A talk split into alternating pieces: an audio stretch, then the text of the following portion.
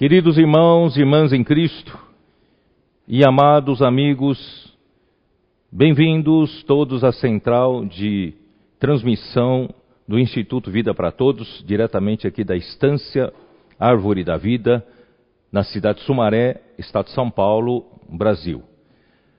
Conforme foi noticiado agora há pouco, a conferência Geração Santa e também a conferência de jovens de, do mês de julho deste ano será diferente por causa do isolamento, mas nós cremos que foi a soberania do Senhor, não será para diminuir, mas será para aumentar. Isto é, nós vamos ter uma conferência online em que o mundo todo pode participar. Então será não só limitado a aqueles 1.500 ou 2.000 adolescentes e também, também em torno desse número de jovens, mas nós poderemos ter participação talvez de muito mais né, jovens e adolescentes. Que o Senhor possa abençoar e quero também uh, enfatizar aqui a necessidade de todos vocês ajudarem a fazerem contribuições, ofertas, para que a instância possa continuar a se manter para as nossas futuras conferências. E também, como hoje é domingo, lembrando outra vez tá, das ofertas para missões no exterior e também SOS, né, se você tem contribuição mensal, por favor, né, faça a sua contribuição né, e que as missões no exterior são, são sustentadas por, pelo seu apoio né, e o Evangelho precisa ir todos, a todos os continentes. E também lembrar a vocês que hoje né, eh, é o primeiro dia da semana, também você né, costumeiramente faz as suas ofertas na sua igreja, na sua região de obra, né, todas as ofertas. Então, por favor, né, vamos né, fazer uh, com fidelidade, porque a obra do Senhor não pode parar, a igreja não pode parar, né? Uh, o sócio do Evangelho, o SEAP, lembre-se dos coportores, graças ao Senhor, alguns coportores estão podendo já atuar, que o Senhor possa guardá-los em saúde, que o Senhor possa abençoar né, esses irmãos e também os que estão trabalhando com, com comportagem semidinâmica, né, expondo o livro nas frente da sua casa, aos seus amigos, uh, condôminos, que o Senhor possa abençoar cada um de vocês. E também a, a a mensagem de domingo de manhã tem começado né, mais cedo, 10 e 15, e hoje houve alguns contratempos aqui, né? mas de qualquer forma nós começamos mais cedo, porque nós temos agora uma novidade no final de cada mensagem de sábado e de, e de domingo. Nós temos cinco irmãos de cada região, irmãos ou irmãs de cada região de obra do Brasil, participando né, com o seu compartilhar. Tem sido muito bom, tem sido um reforço né, para uh, a, a, palavra dada, que o Senhor possa abençoar. E também nós queremos uh, incentivar aqueles grupos, eu sei que há vários grupos que, depois da mensagem, tem uma sala de comunhão, né, de, de chat, que, que vocês continuem fazendo isso, porque isso é a vida normal da igreja, precisa da sequência. Por isso que nós estamos procurando sempre terminar mais cedo para que isso possa acontecer sem atrapalhar o almoço de vocês, tá? Então que o Senhor nos abençoe, né, cada vez mais abençoe essa palavra. Uh, muito bem, nós estávamos falando em Apocalipse 12 a respeito do filho varão, né, que irá de nascer e reger todas as nações. E o livro de Apocalipse 12, né, nós já falamos, ele vem uh, numa sequência que a gente vem falando sobre o livro de Hebreus, o sacerdócio maravilhoso de Cristo. Se Cristo estivesse na terra, nem sacerdote seria, porque ele nasceu né, na, na, pela tribo de Judá, que não procede nenhum sacerdote, mas quando ele morreu e ressuscitou, e em ressurreição Deus o gerou filho primogênito de Deus, o homem Jesus se tornou filho primogênito de Deus, o homem Jesus foi recebido para dentro da glória do Pai e, ao mesmo tempo, ele foi nomeado sumo sacerdote para sempre, segundo a ordem de Melquisedeque, e hoje ele está servindo no céu, ministrando no verdadeiro tabernáculo, né, eh, no santuário de Deus, lá no céu, por nós, intercedendo por nós e nos levando através desse sacerdócio perfeito, né? O sacerdócio levítico não era perfeito, mas o sacerdócio de Cristo, segundo a ordem de Melquisedeque, é perfeito, pode nos levar à perfeição. Aí reacende a nossa esperança de sermos glorificados, graças a Deus. Mas o sacerdócio, ele também leva para a realeza de Cristo. Porque no mesmo momento em que Cristo foi feito sacerdote para sempre, segundo a ordem de Melquisedeque, ele foi elevado né, por Deus Pai à sua destra e o fez sentar à direita do trono da majestade. E ele aguarda que todos os inimigos sejam postos por estrado dos seus pés. Isto é, uh, o sacerdócio de Cristo visa aperfeiçoar a sua igreja. E eu quero outra vez enfatizar: nem todos membros do corpo de Cristo né, ele pode contar. Então ele quer contar com a igreja e ele quer contar com quem na igreja. Então tem um grupo de escolhidos e eleitos de Deus que estão dispostos a pagar qualquer preço para seguir o Cordeiro, seguir o Senhor. Então aí vem né, o, o sacerdócio de Cristo, ele prepara a igreja e principalmente prepara os seus vencedores para que ele possa exercer a sua realeza. A sua realeza é para colocar todas as, todas as coisas do universo em ordem. Porque quando Deus era a autoridade única, né, absoluta desse universo, esse universo tinha ordem. Mas quando Satanás usurpou a autoridade de Deus, estabelecendo uma autoridade paralela, clandestina, né? e ele trouxe desordem, trouxe corrupção e trouxe caos para este universo.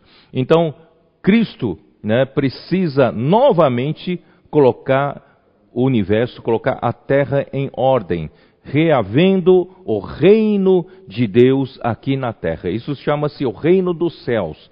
Reino dos céus visa trazer o reino de Deus de volta, a autoridade de Deus de volta aqui na terra.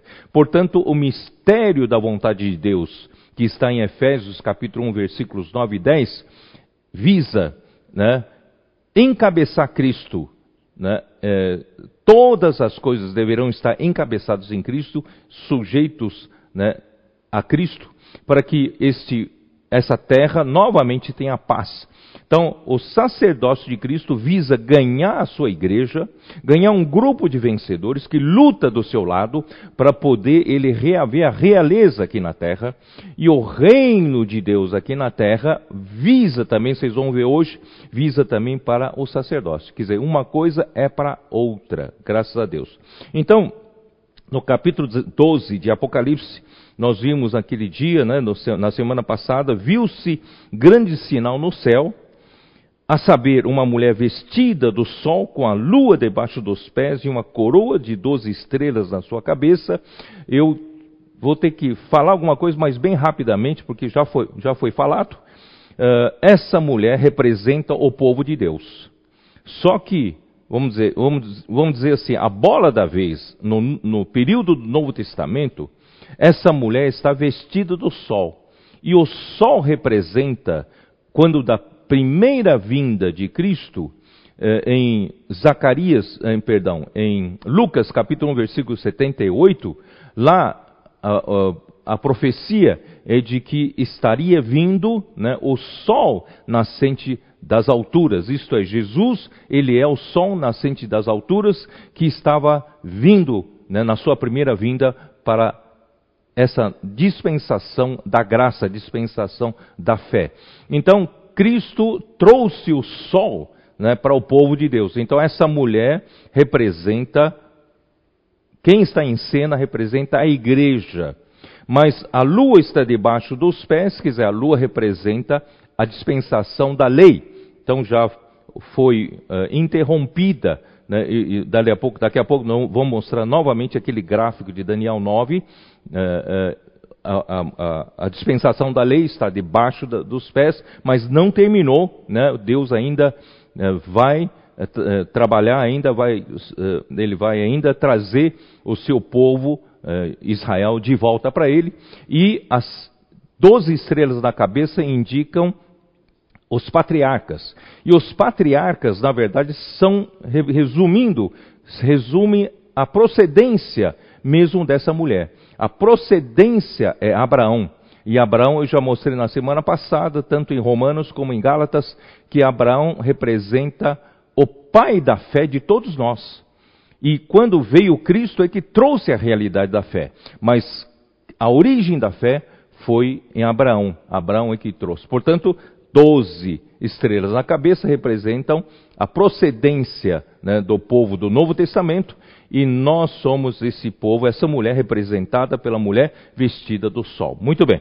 Então, essa mulher se achava grávida, grita com dores de parto ao longo dos séculos sempre houve uma linha de vencedores que não se deixaram levar pelos desvios, né? não se deixaram levar pela sedução de Satanás, nem pela, né, pelos desvios da palavra, mas sempre se guardou e esse esse, essa gravidez, né, esse parto está para acontecer. E esse parto está para acontecer com você e eu.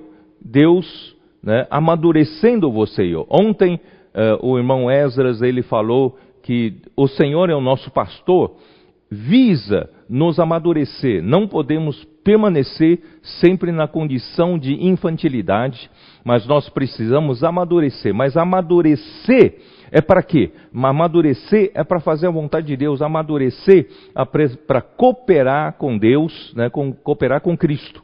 Então, essa, esse filho varão né, que está para nascer, está no versículo 5: uh, Nasceu-lhe, pois, um filho varão que há de reger todas as nações com cetro de ferro, e o seu filho foi arrebatado para Deus até o seu trono. Muito bem.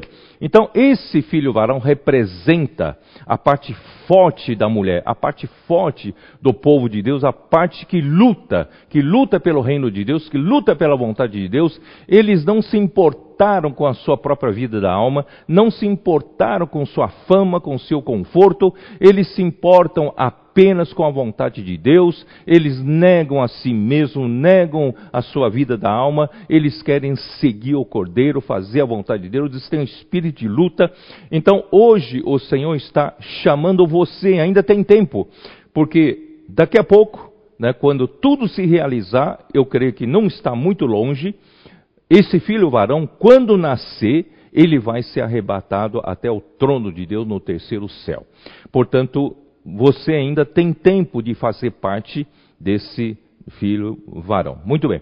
Então eu queria mostrar de novo uh, o gráfico de Daniel capítulo 9 para mostrar a dispensação né, dos patriarcas e depois a dispensação do povo de Israel, e a partir do momento em que Daniel recebeu a revelação é, a profecia de Daniel capítulo 9, e já a partir da ordem que foi dada né, para restaurar Jerusalém, isso está em Daniel 9, você pode abrir a sua Bíblia em Daniel 9 para acompanhar, né, para a gente ter base bíblica para dizer isso.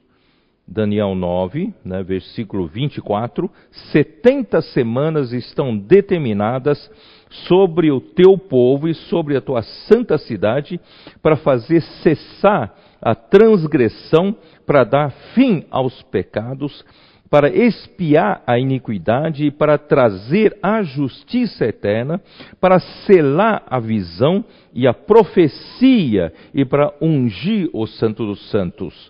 Né? Sabe e entende, desde a saída da ordem para restaurar e para edificar Jerusalém até, até ao ungido, ao príncipe sete semanas e sessenta e duas semanas, as praças e as circunvalações se reedificarão, mas em tempos angustiosos. Depois das setenta, sessenta e duas semanas, será morto o ungido, e já não estará. Esse ungido é o nosso Senhor Jesus Cristo. E o povo de um príncipe que há de vir destruirá a cidade e o santuário, e está se referindo ao anticristo, e, ao seu, e o seu fim será num dilúvio, e até ao fim haverá guerra, desolações são determinadas. Ele fará firme aliança com muitos por uma semana, e na metade da semana fará cessar o sacrifício e a oferta de manjares sobre a asa das abominações virá o assolador até que a destruição que está determinada se derrame sobre ele. Então, esse gráfico de 70 semanas de Daniel, ele mostra que desde a ordem dada pelo rei para restaurar Jerusalém, houve um período de sete semanas, aqui semanas se referem semanas de anos.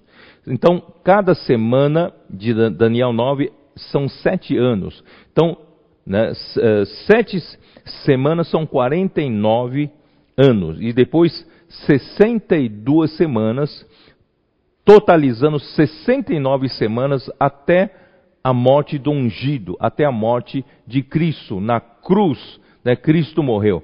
Então, 69 semanas de Daniel 9, né, de Daniel 9, das 70 semanas já se consumiram, quando Cristo morreu. Então, faltam sete anos, falta uma semana de anos para a história do povo de Israel continuar e terminar esta era. E para o povo judeu, o povo de Israel, quando eles, eles entendem que as 70 semanas né, de, de Daniel 9 são uma coisa ininterrupta. Isto é, uh, até a morte do ungido, eles não reconhecem que Cristo é, era o ungido, é o Messias, eles ainda estão aguardando o Messias e achando que Messias virá só no final dos tempos, e depois que Messias morrer, eles terão mais sete anos, terão mais uma semana para terminar. Eles não percebem, conforme a revelação que nós temos, que Cristo já veio, Cristo, o ungido, já morreu, e nós estamos num período em que a história do povo de Israel está interrompida. Só vai voltar voltar a acontecer nos últimos sete anos dessa era, na última semana de anos. Portanto, esse intervalo, já de quase dois mil anos, esse intervalo é a vez da igreja. Então, enquanto durar a história da igreja, a história do povo de Israel não entra. E a história do povo de Israel só vai entrar quando a igreja estiver pronta, esse filho varão estiver pronto para lutar né, pelo, pelo reino de Deus e nós conseguimos realmente, como esse filho varão, cooperar com o Senhor para reaver o reino de Deus, aí o povo de Israel entrará em jogo novamente na última semana. E na última semana de anos, são os últimos sete anos dessa era nossa. Isto é, Anticristo fará aliança com o povo de Israel e terá paz eles conseguirão reaver né, o, o, o, o direito de construir o templo novamente, que todo o material, segundo sabemos, em Israel, para esse templo já está pronto. Então, eles terão então paz, né, por causa dessa aliança com o anticristo, eles reconstruirão o templo, só que no meio dessa aliança de sete anos, anticristo quebra a aliança. E então, quando o santuário voltar a ser reedificado, voltarão então os sacrifícios, voltarão então os serviços do templo. Só que no meio dos sete anos, o anticristo quebra né, a aliança e ele então faz cessar todo o sacrifício, é isso que está falando, né? Ele fará cessar né, o sacrifício e a oferta de manjares, e ele mesmo se sentará no Santo dos Santos no lugar de Deus, como se fosse Deus. E fará, né, uh, se colocará uma imagem da besta, né, no Santo dos Santos, e o falso profeta fará a propaganda disso, e essa imagem do falso, do, do anticristo, da, da besta, falará, né, é, é, é, é uma coisa sobrenatural. E os que adorarem né, a besta terão a marca na sua fronte ou na sua mão direita, indicando que eles são um com a besta, são seguidores da besta. Mas, graças ao Senhor, nós somos seguidores do Cordeiro. Portanto, eu vou, vou voltar um pouco para Isaías 40. Vamos abrir a nossa Bíblia em Isaías 40? Ó Senhor Jesus. Vocês sabem que tem que eu agradeço que toda semana recebo muitos muitas orações dos irmãos, né, orando pela palavra profética, orando por mim, pela minha família, e não poucos irmãos também me mandam versículos né, nesse tema que eles foram tocados e me mandam versículos. Muitos desses versículos são muito bons, muito importantes. Então Uh, eu recebi, por exemplo, um desses versículos, dos, dos versículos, Isaías 40. Isaías 40 eu já falei quando eu falei sobre Isaías 55. E disse para vocês que Isaías, do capítulo 1 até 39, ele fala principalmente de advertências, de castigo, de punição. Uh, o contexto histórico era ah, ah, o domínio dos assírios e fazendo advertência né, sobre o futuro domínio de Babilônia. Então, durante 39 capítulos, são capítulos de muitas palavras negativas, de advertências, de castigo, de punição, etc, etc, etc. Mas a partir do capítulo 40, até os 55 é um, é um período, um, um, é, o, é o texto que fala da consolação de Israel. Quer dizer, então, uh, nosso Senhor, de um lado, ele permitiu, pela desobediência do seu povo, por causa da rebeldia do seu povo, o povo, de, o povo do reino do norte, Israel, foi levado para a Síria, espalhado pela Síria. E, finalmente, o povo de Judá né, foi levado em cativeiro para a Babilônia. Então, isso é por causa da própria rebeldia do povo de Deus. E, mas Deus está prometendo restaurar esse povo. Então, a partir do capítulo 40 até o 55, Deus promete restaurar esse povo. E com relação a Israel, essa essa consolação que começa no capítulo 40 de Isaías até o 55 já se refere à última semana de Daniel. Né? Já se refere lá no tempo final. Porque no, nesse meio tempo é a igreja que vai né, que é protagonista, que vai fazer acontecer para que seja possível né, a entrada de novo para a história de judeu, para que os remanescentes de Israel né, fossem salvos.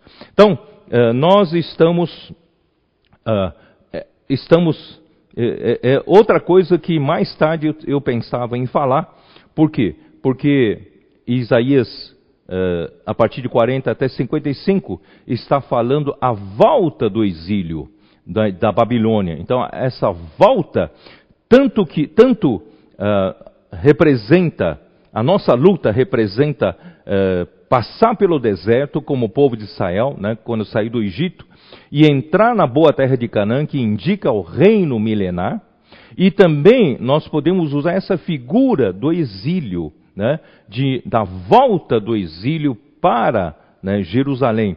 E esse, essa volta de, de, de, exílio e depois e essa, no, essa Jerusalém que for construída agora por nós, será a nova Jerusalém, será o santuário dos céus. Portanto, essa volta também indica o cumprimento da vontade de Deus. Né? Então, uh, uh, capítulo 40, só para vocês entenderem do que eu estou falando.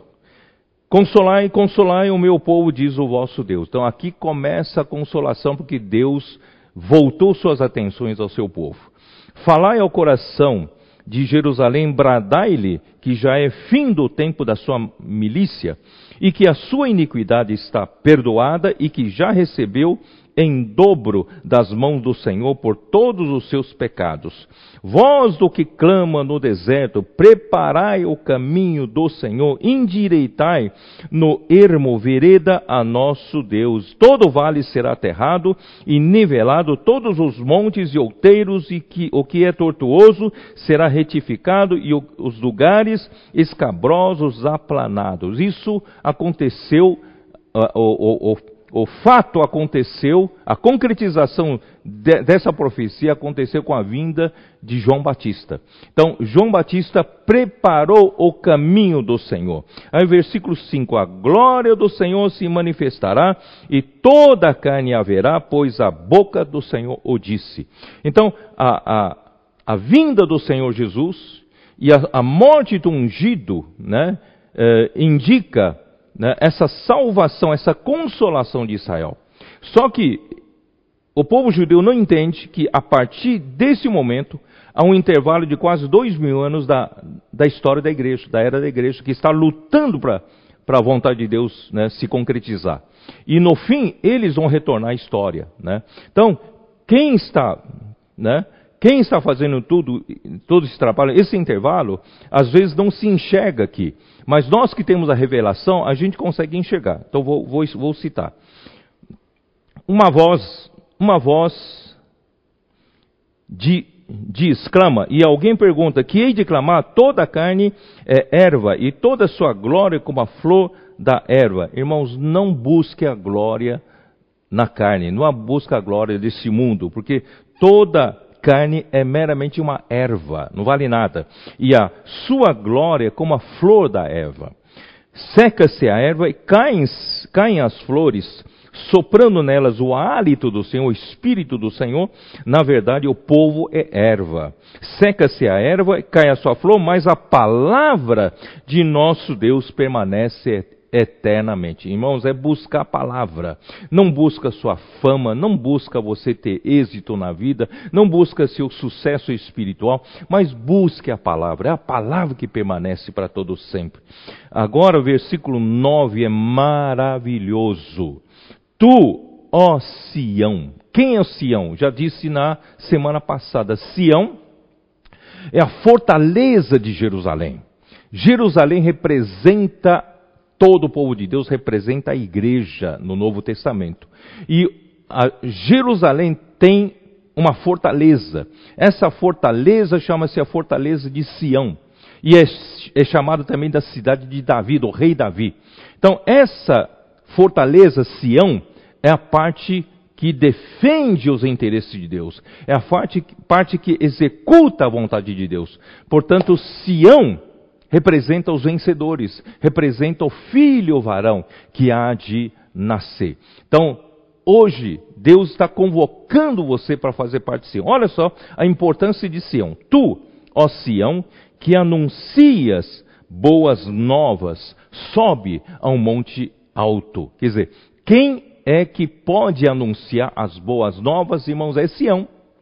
Graças a Deus, por mais modesto que nós sejamos, por mais humildes que nós sejamos, por mais deficientes que nós sejamos, o Senhor tem dado a sua palavra profética. O Senhor tem dado as suas boas novas. Tem dado as suas boas, no, boas novas para quem? Para Sião. Porque cabe a Sião anunciar boas novas para toda Jerusalém para todo o povo de Deus, né, que diz, vou repetir: Tu, ó Sião, que anuncias boas novas, sobe a um monte santo. tu que anuncias boas novas a Jerusalém. Sião é quem anuncia as boas novas a Jerusalém. Ergue a tua voz fortemente. Irmãos, ergue a tua voz fortemente, levanta-a, não temas, e dize à cidade de Judá: Eis aqui está o vosso Deus. Não tenha medo da pandemia, não tenha medo do futuro, não tenha pavor da morte, não tenha pavor, sabe, dos problemas. O nosso Deus está aqui conosco, está em Sião, Sião está conosco, nosso Deus está conosco em Sião.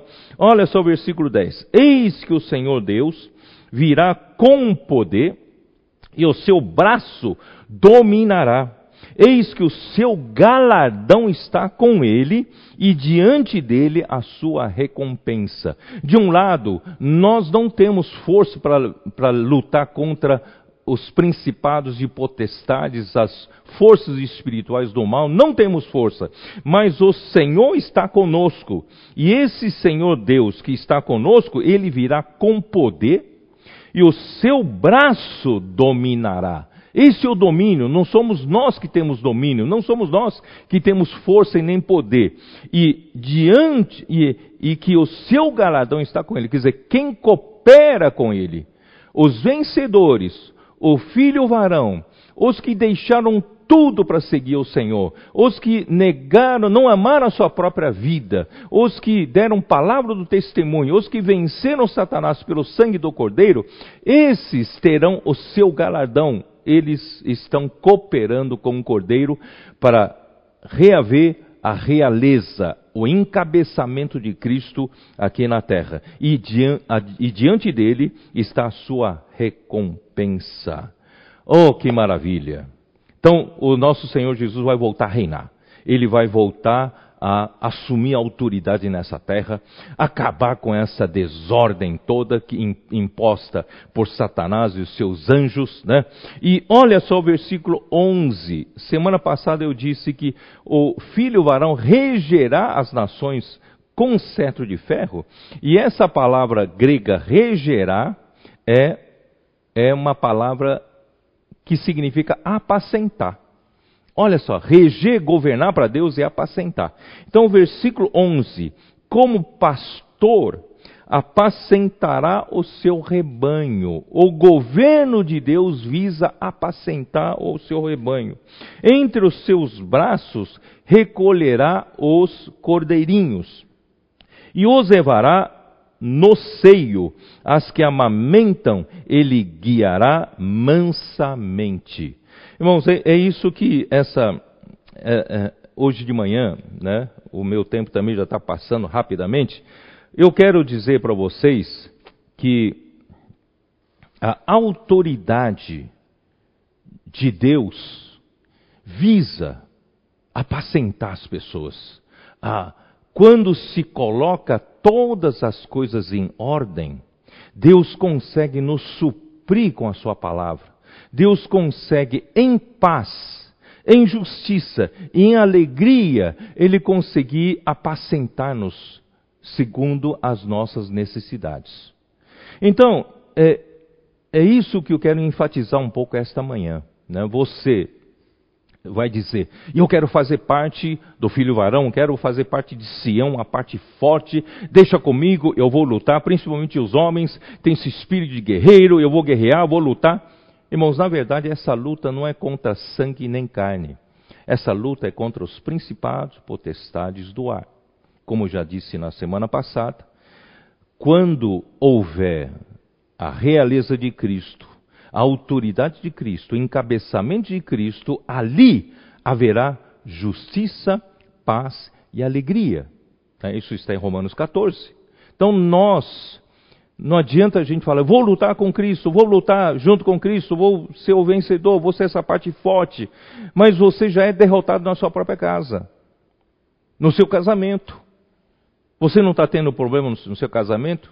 Né? Você, principalmente na questão de na pandemia, vocês estão convivendo muito tempo juntos e começam, né, a, começam é, as, as, as, irritações, começam né, as, as discussões, as discórdias Né? Antes você ia trabalhar fora e voltava só para casa à noite, e agora está todo o tempo junto, e vocês então começam a ver que está faltando paz em casa. Então a nossa luta é por aqui, por aqui. Né? A palavra do Senhor nos supre e nós precisamos lutar negando a nós mesmos para que o encabeçamento de Cristo aconteça nos lares, aconteça nas famílias, aconteça na igreja, aconteça na vizinhança, aconteça no nosso contato com os homens, com as pessoas. Cristo quer trazer justiça, paz e alegria de volta, que nós não temos. Pelo fato de eu ainda viver no meu ser natural, eu não consigo ter paz na minha convivência. Portanto, irmãos, nós precisamos aprender a ter o espanquino de Cristo. Vamos aprender a viver em casa, irmãos. Vamos tirar, remover todo ressentimento. O que, que você acha? Vamos realmente deixar Cristo reinar em nossa casa? Primeiro, tira do seu coração todo ressentimento. Você tem muitos ressentimentos, que isso vai produzir raiz de amargura, e essa raiz de amargura vai brotar, vai contaminar muitas pessoas. Portanto, antes de mais nada, vamos limpar o nosso coração. Em segundo lugar, vamos aprender a perdoar e pedir perdão. Né? O perdão liberta, o perdão libera as pessoas. Senão, nós vamos, eu, eu sempre gosto de falar, às vezes um casal, né, ele, nenhum dos dois cede e eles vão até para o caixão né, de, de, de, de, costa um para o outro. Então, irmãos, para que viver assim? Por que viver? Para que viver sim dessa maneira né, tão angustiosa, tão difícil. Né? Vamos já acertar né, nossa situação hoje, vamos limpar nossos ressentimentos, vamos limpar nossa diferença, vamos aprender, irmãos, porque quanto mais perto, mais íntimo um do outro, muitas vezes a gente ofende mais. Por quê? Porque achamos que somos íntimos demais e nós podemos falar de qualquer jeito. E isso não sabemos que vai produzindo mágoas, vai produzindo ressentimento no coração.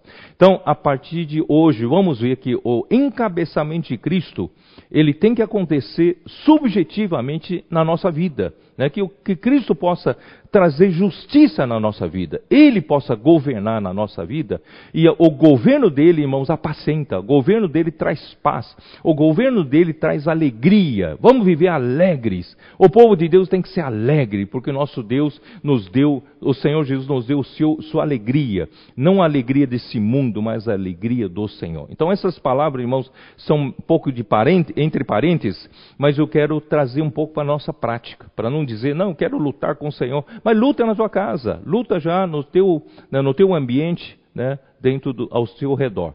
Muito bem. Então, vou mostrar um pouco como, né, por exemplo, é, é, Mateus 24. Mateus 24, versículo 45. Quem é, pois, o servo fiel e prudente, a quem o Senhor confiou os seus conservos para dar-lhes o sustento a seu tempo. Isso é apacentar, isso é trazer o reino de Deus. Bem-aventurado aquele servo a quem seu senhor, quando vier, achar fazendo assim. Irmãos, isso é exercer a realeza, né? isso é trazer né, fazer apacentar né, as pessoas, o Senhor confiou a você. Pode ser, pode ser sua mulher, pode ser o seu marido, seu filho, seu pai. Né? Em verdade vos digo que lhe confiará todos os seus bens. Se hoje você apacenta, cuida das pessoas que o Senhor confiou a você, o Senhor vai confiar todos os seus bens, isto é, né, o reino milenar será confiado a você. O mesmo fala em Lucas e mais alguma coisa. Lucas capítulo 12, né, versículos 42 a 44, diz assim: Disse o Senhor: Quem é, pois, o mordomo fiel e prudente, a quem o Senhor confiará os seus conservos para dar-lhes o sustento a seu tempo? Bem-aventurado aquele aquele servo a quem seu senhor, quando vier, achar fazendo assim. Verdadeiramente vos digo que lhe confiará todos os seus bens. Deus quer confiar né, todos os seus bens já no reino milenar a você. Muito bem, e eu quero mostrar para vocês como em Apocalipse 22, dá uma olhada em Apocalipse 22, que, vou repetir isso, Hebreus nos revela que Cristo agora tem o seu, o seu sacerdócio na eternidade para cuidar do seu povo, para produzir um povo maduro, um povo que conheça o seu coração, um povo que conheça a sua vontade. Então, esse povo que ele produzia através do seu sacerdócio, vai cooperar com ele para a sua realeza, para estabelecimento da sua realeza. Por quê? Porque Cristo objetivamente está no céu aguardando que Deus coloque os seus inimigos debaixo dos seus pés. E quem vai fazer esse trabalho, irmãos, é o Espírito com a cooperação da igreja. E não é toda a igreja, é a parte representativa da igreja. O filho varão, eles são os vencedores. Portanto, o Senhor, o sacerdócio é para a realeza. Mas agora eu quero voltar a dizer, e a realeza é para sacerdócio. A autoridade de Deus não é algo repressivo, não é algo que visa punir, né? Uh, castigar. Não, a autoridade de, de, de Deus visa o suprimento de Deus. Dá uma olhada. Capítulo 22 de Apocalipse. Versículo 1: Então me mostrou o rio da água da vida, brilhante como cristal, que sai do trono de Deus e do Cordeiro, no meio da sua praça, e de, de uma e de outra margem do rio está a árvore da árvore da vida, que produz doze frutos, dando seu fruto de mês em mês, e as folhas da árvore são para a cura dos povos. Nunca mais haverá qualquer maldição, nela estará o trono de Deus e do Cordeiro, os seus servos o servirão. E contemplarão a sua face, na sua fronte está o nome deles, então já não haverá noite, nem precisam eles de luz e candeia, nem da luz do sol, porque o Senhor Deus brilhará sobre eles e reinarão pelos séculos dos séculos. Quer dizer, nós temos aqui já a situação da, do novo céu, nova terra, nova Jerusalém. Quem está no topo? Quem está no topo é o trono de Deus, né? Trono de Deus e do Cordeiro. O trono representa autoridade, o trono representa realeza e o trono representa governo.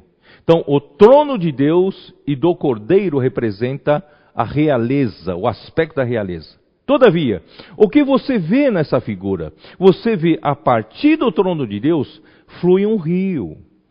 O rio é o espírito que traz o suprimento abundante das riquezas divinas para todo o povo de Deus. Né? E não só isso, e ao, ao, de, de, um lado e de outro lado desse rio, da, da, da, rua, está a árvore da vida, né? que indica Cristo como a videira verdadeira, como suprimento para, né, para o homem. E não só isso, as, dando seu fruto de mês em mês, e ainda as folhas são para cura dos povos. Então veja, a autoridade de Deus não é para repressão. A autoridade de Deus não é para meramente para disciplina, para punição. A autoridade de Deus visa colocar tudo em ordem para Deus poder dispensar abundantemente por meio do seu espírito, por meio da sua árvore da vida, por meio do rio da água da vida. Não é isso maravilhoso? Então, é, é, por isso, irmãos, nós precisamos ver que a realeza tem tudo a ver com apacentamento. Muito bem. Então, vou, talvez se você não estiver convencido, eu vou ler primeiro o livro de Samuel para você. Primeiro de Samuel. Todos conhecem bem essa história de 1 Samuel, vocês vão ver. 1 Samuel 17. Senhor Jesus. 1 Samuel 17 indica que havia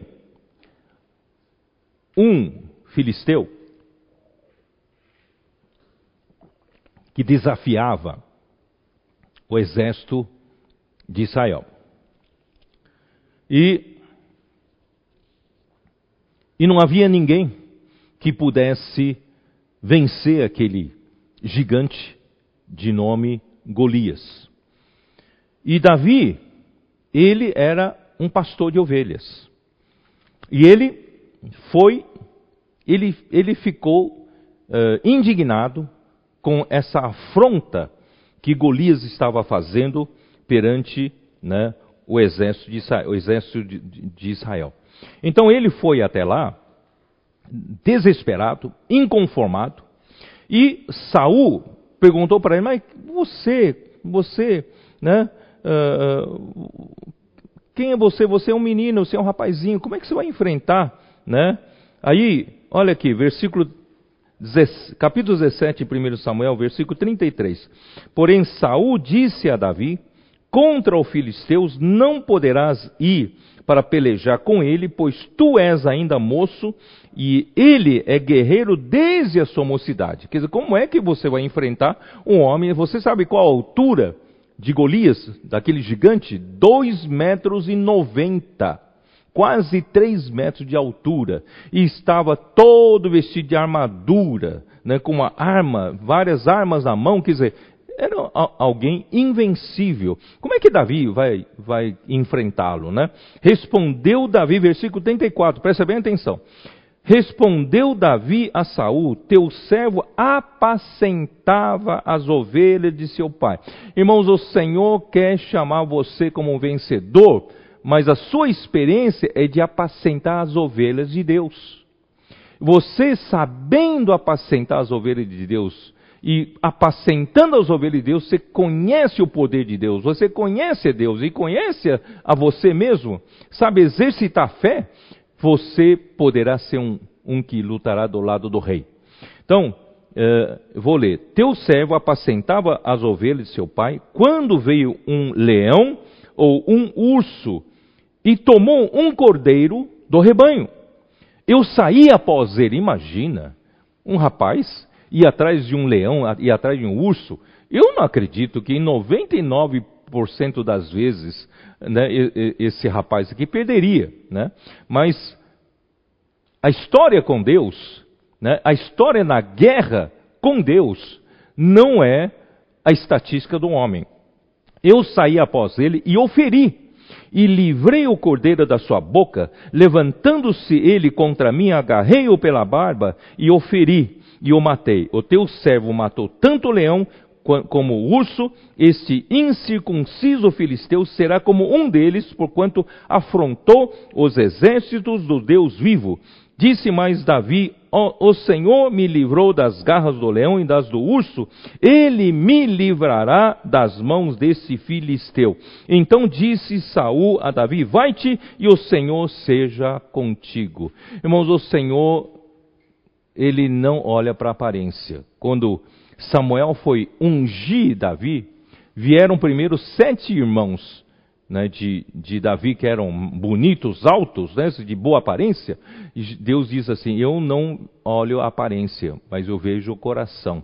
Então, Davi tinha esse coração de confiar no Senhor. De onde veio né, essa, esse coração de confiar no Senhor? E na experiência de apacentamento, na experiência de pastorear o rebanho de Deus. Portanto, irmãos, não pense você, tá bom, eu vou, vou, vou, vou ser um, um guerreiro forte do Senhor, vou praticar artes marciais. Não, você precisa é praticar, apacentar a ovelha de Deus e você conhecer né, o poder de Deus ao apacentar as ovelhas de Deus. E com isso você terá experiências, você terá fé em Deus, sabendo que a guerra é de Deus, a guerra não é sua, não é sua força que vence, a guerra não é seu poder que vence a guerra. Irmãos, esse filho varão sabe o seu limite, mas ele sabe, é Deus quem vence.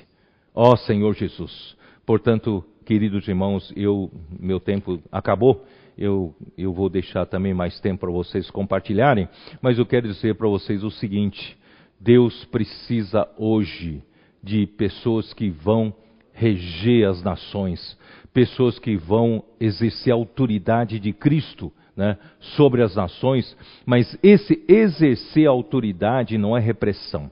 Essa, esse exercer autoridade, irmãos, é para suprir, para colocar todas as coisas em ordem né, com o poder de Deus, com a força de Deus. Se o inimigo de Deus vem nos perturbar, nós temos fé, com o poder de Deus nós o vencemos. Mas o objetivo final é para pastorear o rebanho de Deus, para pastorear as pessoas que o Senhor nos entregou na nossa mão. Portanto, durante isolamento, durante a pandemia, você sabe que tem muitas pessoas já estão começando a entrar em desespero, eles, elas precisam né, do suprimento, precisam de pastoreio, e você, quem sabe, possa ser um desses pastores que o Senhor entregou para essas pessoas, pra, entregou a você para apacentar essas pessoas.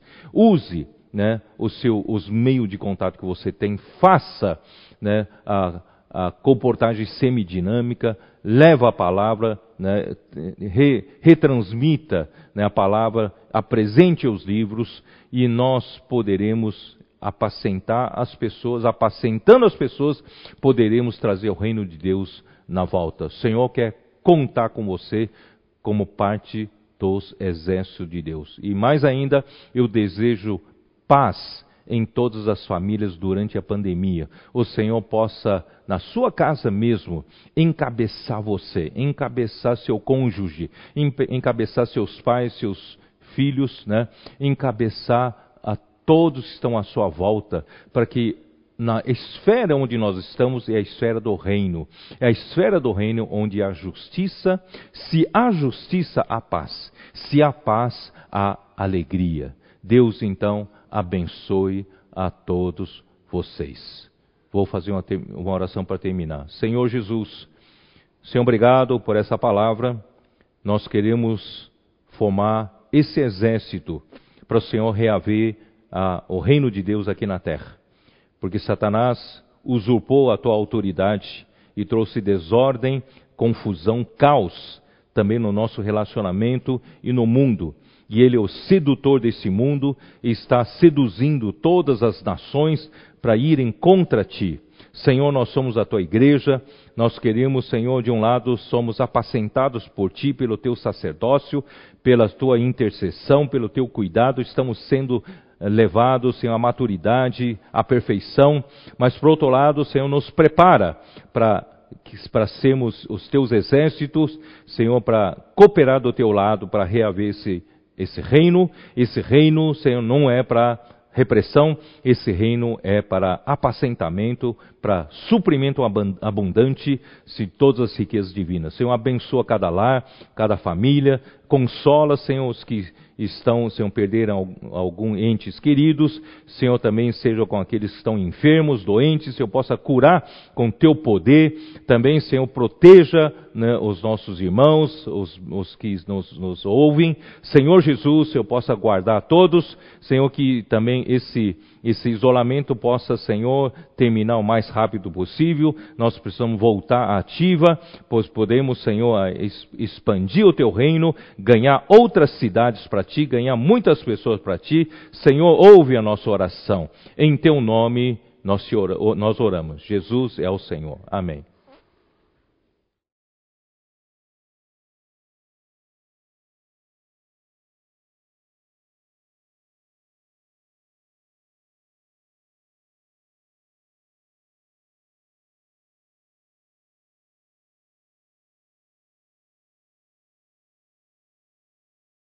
Graças a Deus por essa maravilhosa comunhão. Meu nome é Norberto, sirvo na igreja em Natal, junto com esses vencedores que Deus chamou aqui.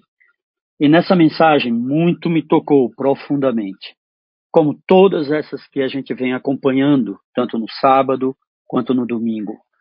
E temos percebido o quanto Deus está investindo com toda a força, com todo empenho, na sua igreja esse Cristo, coisas profundas acerca de Cristo, com tanta profundidade.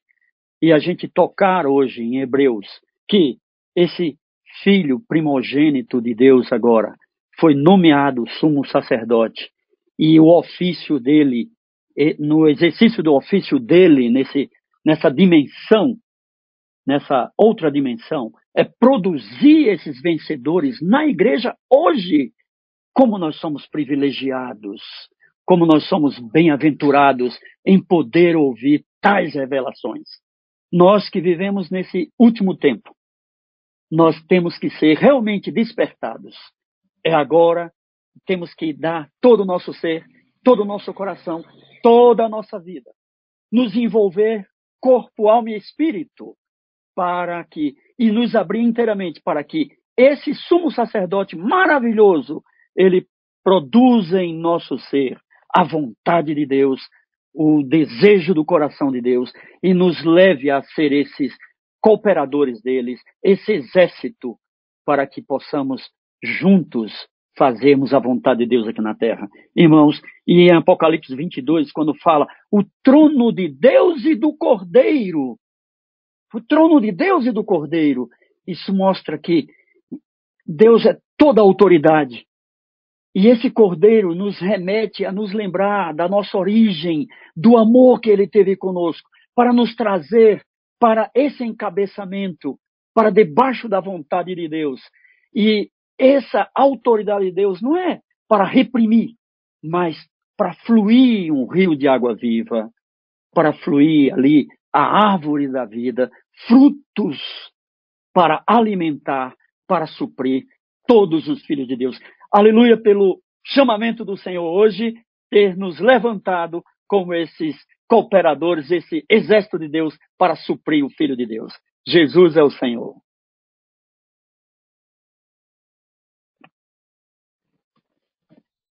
Amém. Louvado seja o nome do Senhor. Graças ao Senhor por essa palavra. Fiquei impressionado aqui, agradecendo ao Senhor com espírito de oração, porque o Senhor, nessa manhã, nos mostrou algo tão elevado, que é fazer parte do filho varão, é fazer parte dessa Sião, e a relação tão íntima com algo tão prático, que é o apacentamento. Eu nunca pensei que algo tão elevado tivesse uma relação tão grande com algo tão simples, algo que está ao nosso redor. O Senhor nos confiou com servos. O Senhor nos introduziu numa família. O Senhor nos deu pessoas ao nosso redor. E mesmo nesses dias de isolamento, ainda há pessoas perto de nós que nós precisamos cuidar, como o Senhor é amoroso, como o Senhor é sábio, como Ele é soberano, nos dê um caminho tão simples para que possamos tomar posse de algo tão elevado. O reino tem tudo a ver com o apacentamento. O Senhor pavimentou para nós um caminho sobremodo excelente, o caminho do amor, o caminho do cuidado, do apacentamento, e por meio dele, o nosso galardão é reservado, é assegurado. Ó oh, Senhor Jesus, eu creio que essa manhã o seu coração, assim como o meu coração, ficou em paz, cheio de esperança, porque temos tudo para termos parte em algo tão grandioso que o Senhor reservou para cada um de nós. Jesus é o Senhor.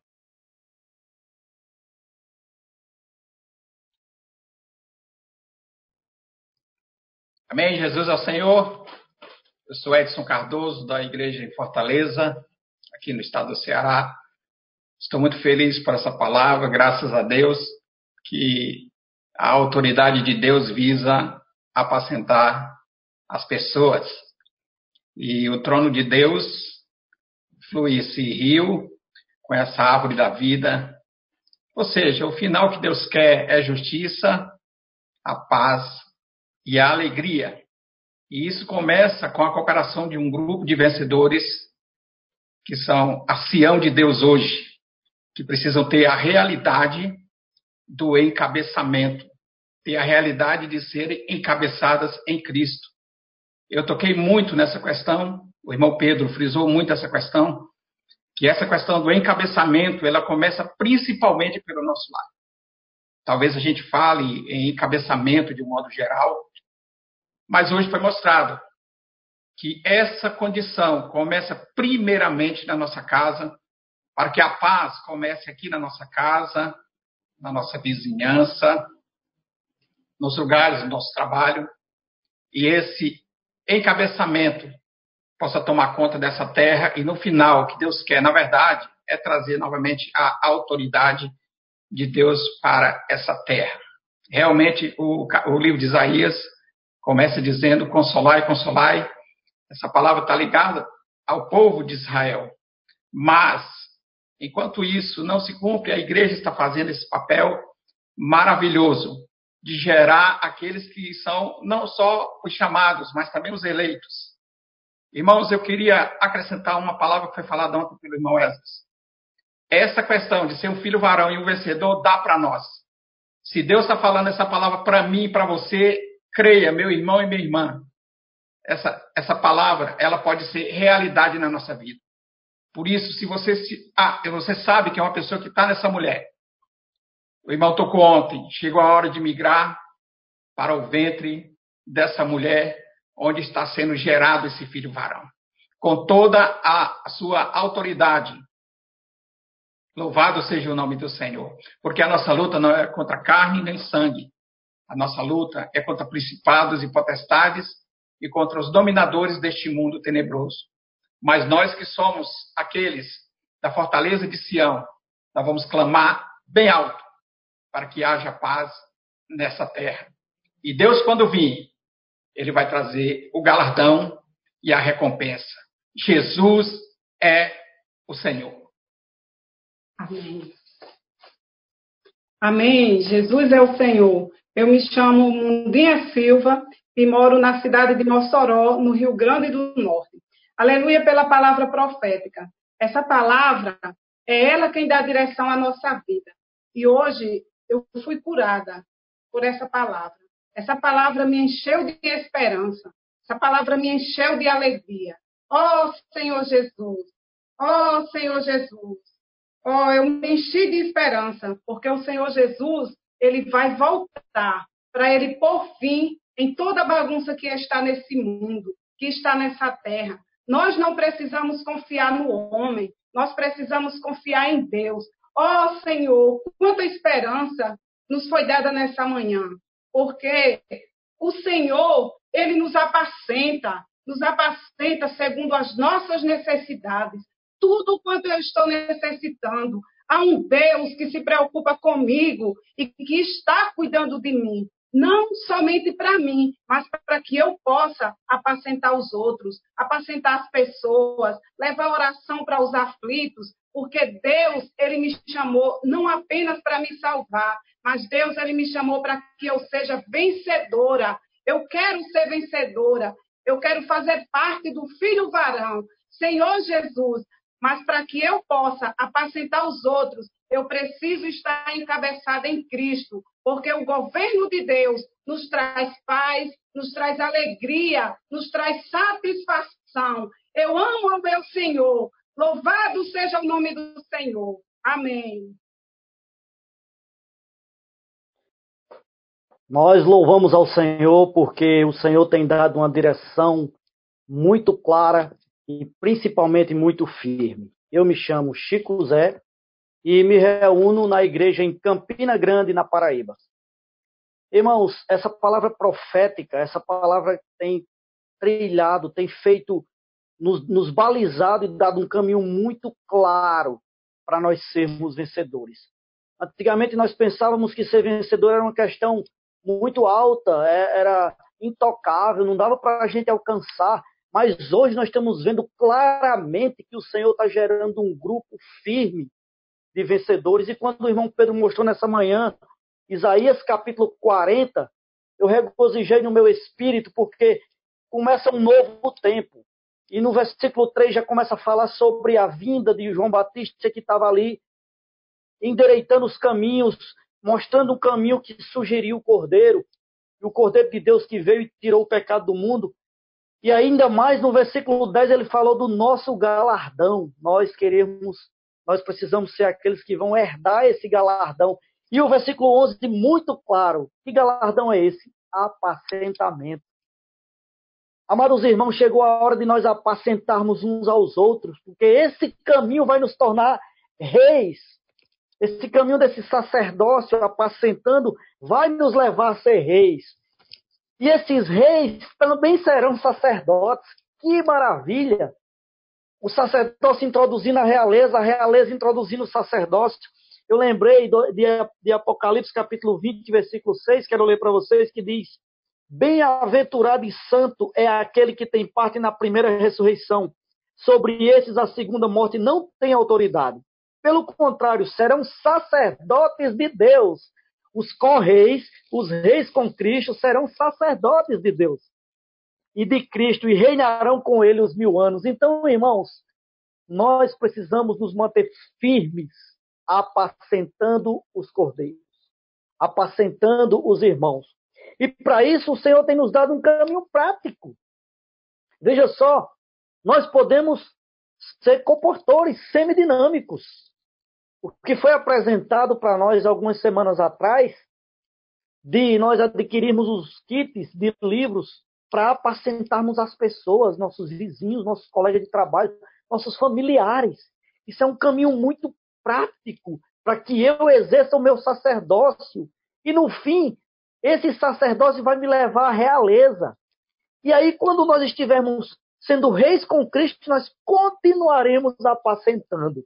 A autoridade de Deus não é repressiva. A autoridade de Deus não é punitiva, a autoridade de Deus é para apacentamento.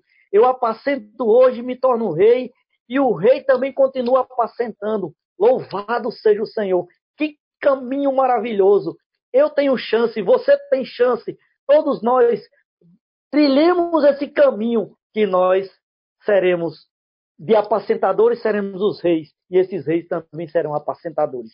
Sacerdócio e realeza, a realeza também inclui o sacerdócio. Louvado seja o nome do Senhor.